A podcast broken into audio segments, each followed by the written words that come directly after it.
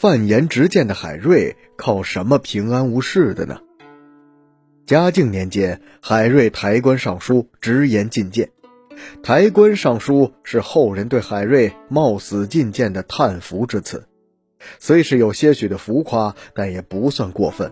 历代王朝多的是直言进谏的忠臣良将，可为何唯独海瑞上书而名声大噪呢？这不得不从嘉靖皇帝的独断专横说起。嘉靖皇帝朱厚熜本为藩王长子。一五二一年，明武宗朱厚照染病身亡，膝下无子，也无亲兄弟。于是，身为武宗堂弟的朱厚熜就被群臣迎接至京师，登基为帝，年号嘉靖。即位以后，嘉靖皇帝想追封亲生父亲献王为皇帝。而众大臣却坚持认为，嘉靖皇帝应过继到明孝宗的膝下，以保证嫡系即位的正统不受歪曲。一边是至高无上的皇帝，一边是维护正统的群臣，谁也不肯做出让步。嘉靖三年，吏部侍郎何孟春、修撰杨慎带领两百余名群臣冒死进谏，长跪在左须门下嚎啕大哭。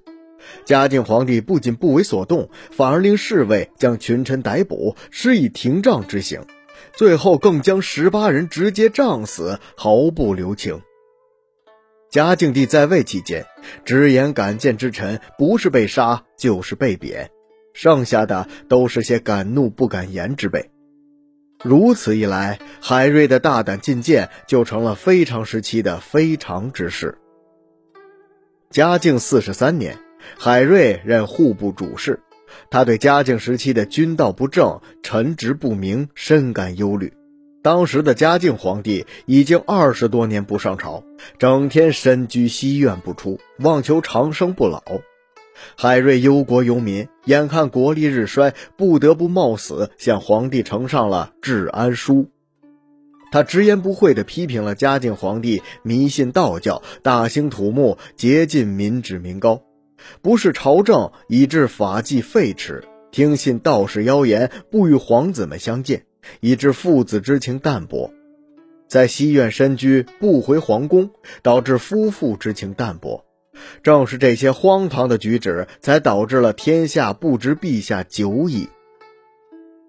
海瑞果然是胆识过人。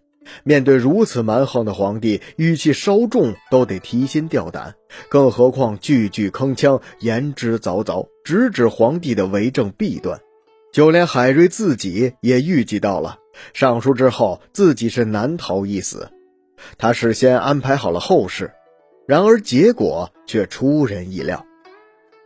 虽然嘉靖皇帝看后勃然大怒，命随侍的宦官去执之，无使得顿。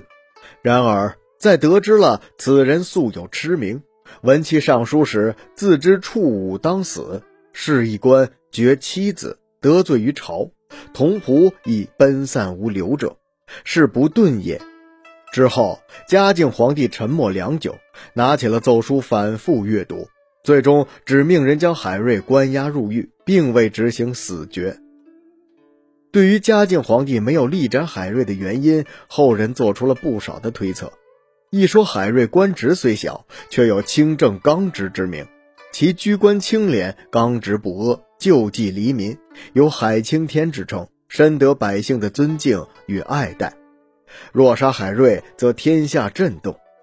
二说嘉靖皇帝欣赏海瑞，认为可以让他做治贪之利器。三说嘉靖皇帝为向天下人展示其虚怀纳谏的帝王气量，所以才放了海瑞一条生路。当然，也有人另辟蹊径，从治安书中寻找答案。海瑞上书开篇就将嘉靖皇帝比为汉文帝，更言陛下天资英断，过汉文远甚。在此前提下，才开始列举了当今朝廷的弊端。并将弊端之源归之于陛下勿举之，而诸侯勿顺之。无一人肯为陛下正言者，献之甚也。尽显帝王英明而罪在他人之意。尤其是奏书的结尾，海瑞又将嘉靖皇帝与尧、舜、禹、汤、文、武并列，只要陛下一振作奸而已，则天下何忧不至？如斯谏言，只要有机会让陛下静心细读，便能体会其中的用心良苦，可免杀身之祸。而这也正是海瑞的过人之处。上书之事让海瑞天下闻名，流芳千古。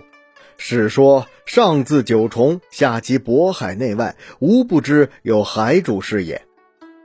值得一提的是，海瑞入狱不到两个月，嘉靖皇帝驾崩。新君即位后，便下诏释放海瑞。若非如此，恐怕海瑞是躲得过阎罗王的召见，也躲不过那不见天日的牢狱之灾了。